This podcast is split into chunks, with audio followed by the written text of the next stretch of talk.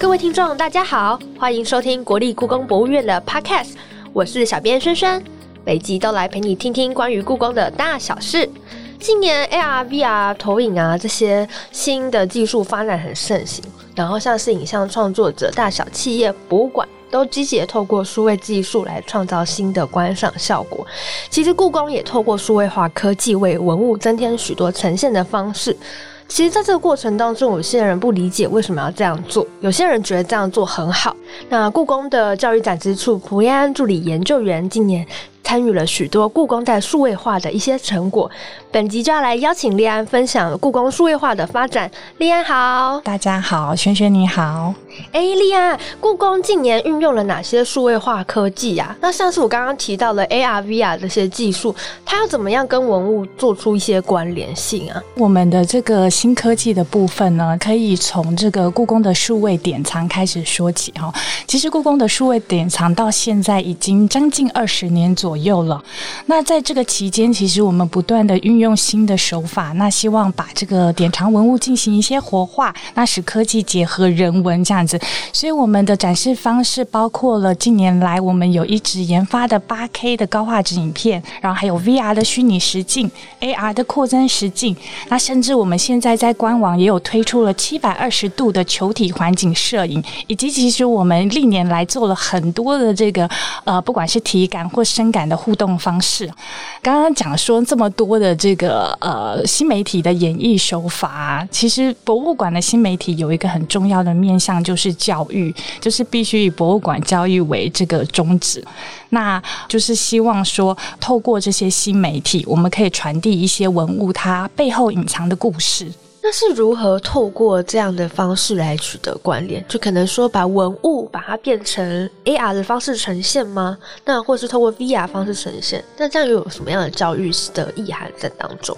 其实新媒体对于这个博物馆的教育推广来讲，它其实是一个引导大家去看到文物更深层故事的一个媒介。所以它其实是有帮助于，就是大家去理解文物。我们在新媒体的演绎的过程中，我们有一个很大的重点，就是说，我们希望是以这个文物自己本身的特色为主，然后呢，去找寻就是适合这个呈现文物特色的新媒体去做这个辅助，而不是说反过来，好像今天我们有了一个新科技，我们就把它套在这个文物上面哈，这样子的效果的话，可能就是会违。背这个文物自己本身的一个文化的涵养，那如果是以这个方式去去处理的话呢，其实我们就是希望说呢，这个新媒体它去完整的去演绎这个文物里面所讲的故事。那怎么样以文物为本呢？就举例来说好了，我们有一个作品现在在故宫的正馆展出，我们有一个新的经典之美的新媒体艺术展。那里面有个作品叫做《走路画中》，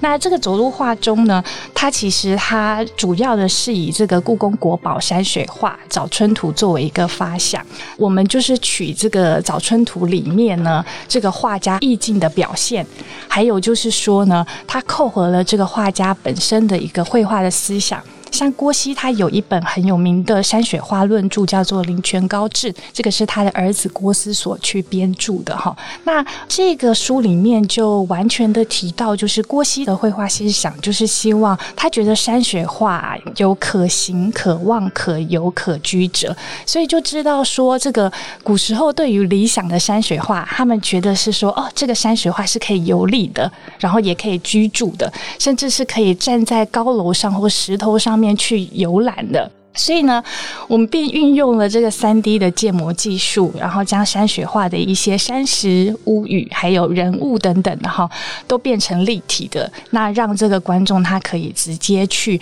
呃游历这个山水画。那其实呢，这个整个制作的发想就没有背离了这个文物他想要呈现的一个意境，甚至是说他想要呈现出来画家的一个创作思维。丽安刚刚讲到一个，我觉得这样的一个概念真的很有趣，因为我们平常在欣赏这些画作的时候，尤其是因为中国的这个山水画的画法，跟我们一般好像在学校学的西洋的画法又是不一样的呈现方式，所以总会不太理解说，哎，他这样的一个画法的原因，跟就是它就是一个很长的一幅画，然后就山很高，然后树少少的，或是树有些是多，有些是少，看不出来。但是透过刚刚您说的，在这个走入画。中这样的一个方式，能够把人让他身临其境在里面。那其实说到这个啊，我们也有在询问有同学啊，就是想问故宫一些问题的时候，就有同学提到说，哎，故宫有没有类似穿越到古代的互动式体验？就是除了这个以外，还有没有其他的一个这样的一个案例可以分享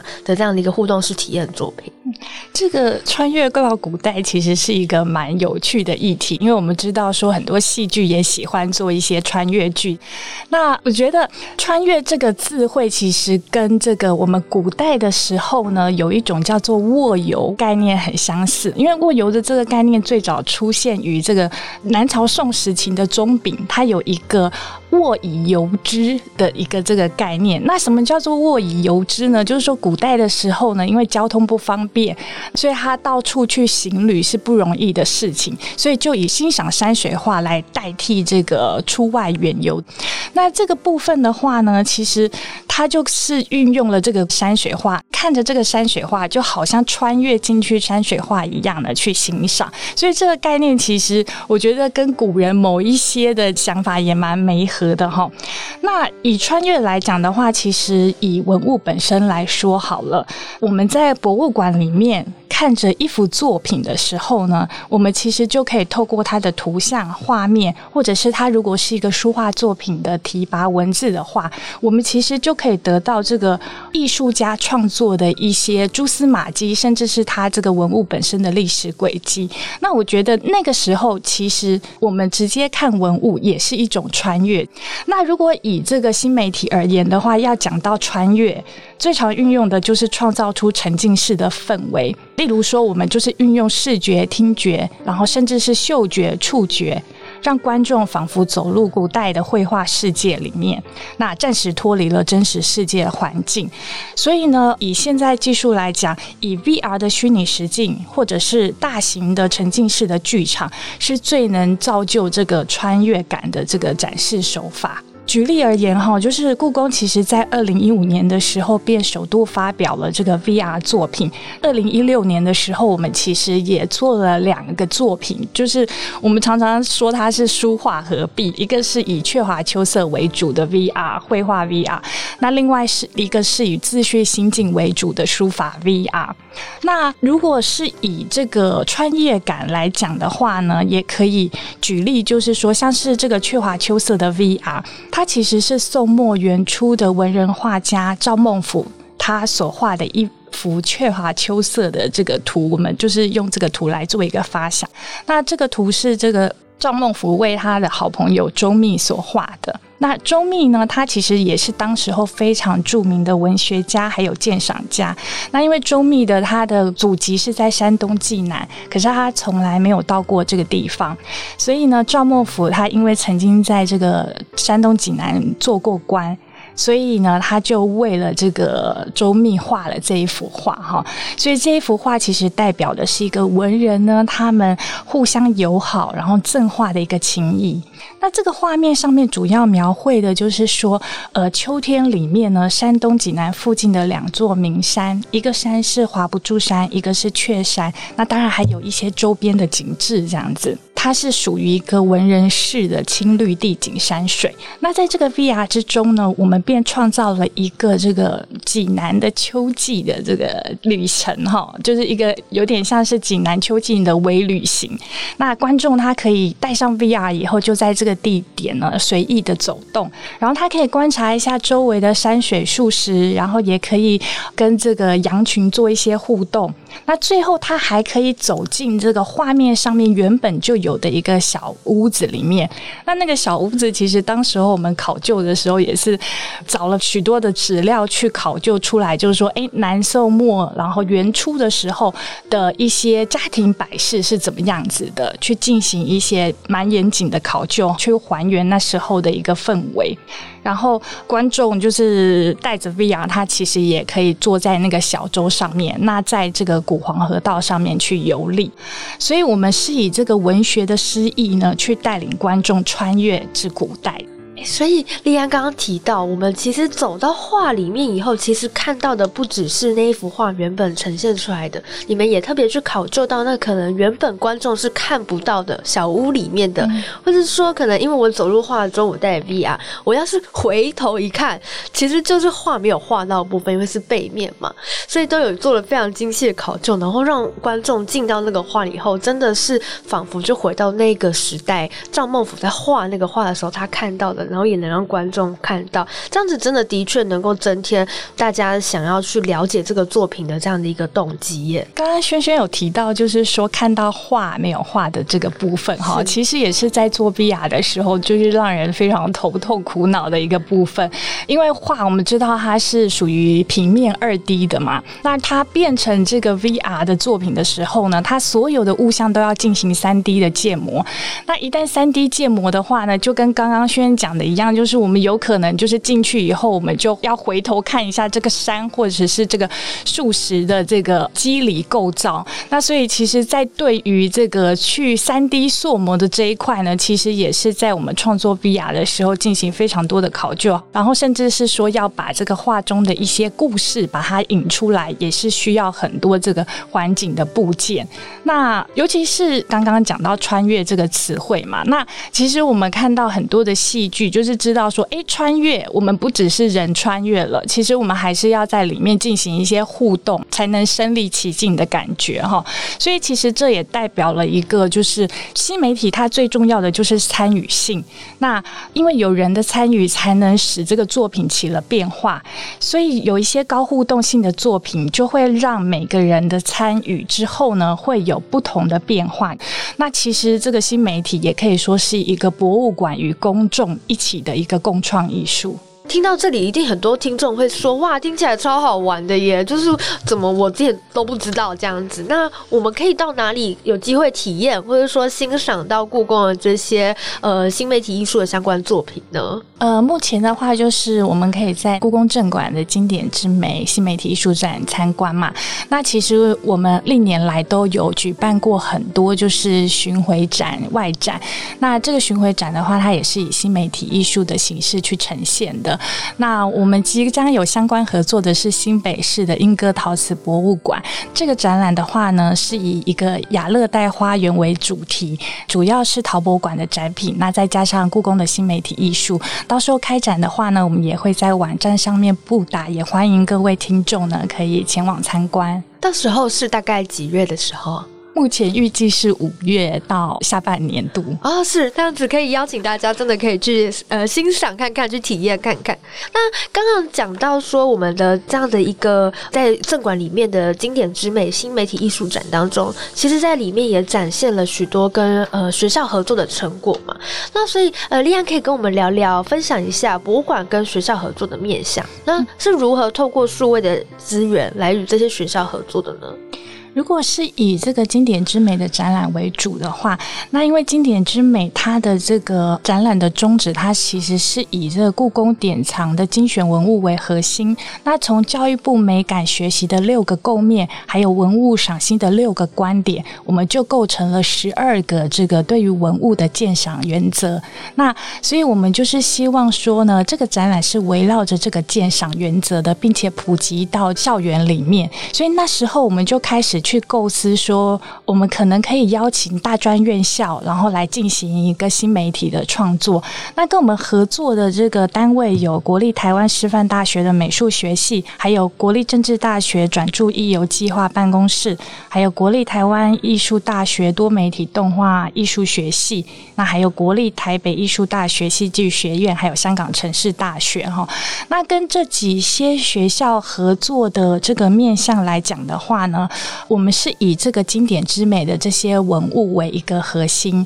那呃提供这个学生呢一些文物上面的资源知识，然后之后呢，这个学生们呢，他们可以运用这个文物呢作为一个他们创意的发想。那如果以这个我们跟政治大学转注意游计划办公室的合作来讲，哈，这个计划是正大参与教育部呢 HFCC 的这个计划中面的。的一环哈，那故宫怎么会去参与这个计划呢？其实是非常感谢这个计划的共同主持人，就是中国文学系的曾守正教授，还有计划办公室呢，他们一起来邀请。那希望就是说呢，可以跟故宫还有业界。一起去研拟一个就是传统精致艺术在创造的一个故宫专案实作的课程。那那时候在研拟之初，我们就开始想说要怎么样的去规划这个课程呢？后来呢，我们就是决定以故宫的文物为本，那希望说让学生去呃说这个故事，所以以。这个课程来讲的话，我们其实分成几个面向，就是我们会提供学生故宫的文物资源。那另外就是说呢，由业界的老师，我们特别请贡玩工作室的吴燕杰老师呢，帮我们去教导学生听歌动画的课程。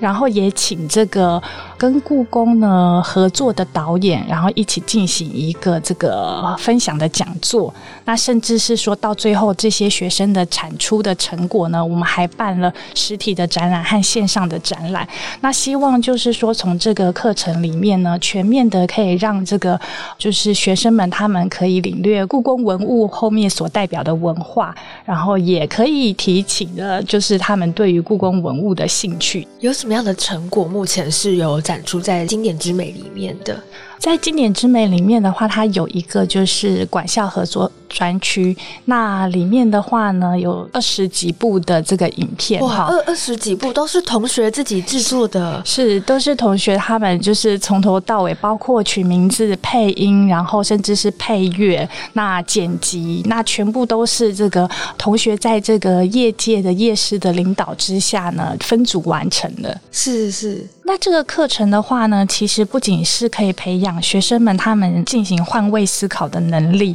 因为在这个课程中呢，学员可以有多重的角色，他们可以是创作者，他们可以是策展人，他们呢，因为这些影片最后也会放在公众的平台，像是脸书或 YouTube 上面去播映，所以他们其实第三个角色，他们也是一个教育推广者。那所以在这个案子里面呢，也可以增强这个有关于这个我们一百零八年课纲。特别去提到的，就是有关于核心素养的这个部分。所以透过这个课程来讲的话，其实是博物馆跟学校之间很好的一个合作成果。那立安，我们最后还是回归到一个问题，就是这些数位化的诠释啊，要如何做到不喧宾夺主？因为有些人还是会觉得说，哎，其实这些 AR、VR 影片的拍摄啊，它其实就是很酷而已。那好像说真的有认识到文物的知识吗？就是可能会比较可能少一些些这样。那究竟要怎么样做到不喧宾夺主的这个方式呢？就是故宫典藏的古文物，因为经过这个时间的淬炼，它其实包含了时代的文化，所以观赏的时候呢，我们就是观众所产生的悸动，其实是无法取代，就是你会油然而生的一种感动。那我可以说是新媒体，它是一个引导，它可以激起观众欣赏文物的兴趣，所以它最重要的是，它必须要依照每个文物本身的特色去选择适合的展示手法。那如此的话呢，透过这个新媒体。的呈现文物就可以生生不息，像是影片一样，我们放在网络上的时候，文物之美还有它的知识就会不断的被宣扬出去。那新媒体它其实也可以拉近这个观众和文物之间的距离，让这个观众可以理解，就是说文物的文化背景，还有就是博物馆员想要告诉他的故事。好的，谢谢丽安的分享。其实今天也让大家知道，原来故宫啊有做些数位化。而且啊，做这些说话其实也不单纯只是赶流行，然后当然也欢迎听众，大家可以多多尝试故宫的数位资源，包含立安一开始有讲到的我们的一些线上的典藏的系统，然后还有七百二十度球体环境摄影这样的一些数位资源。再次谢谢立安，那下一集我们要来认识关于玉器的大小事，玉有什么厉害的地方呢？敬请期待，谢谢大家，谢谢。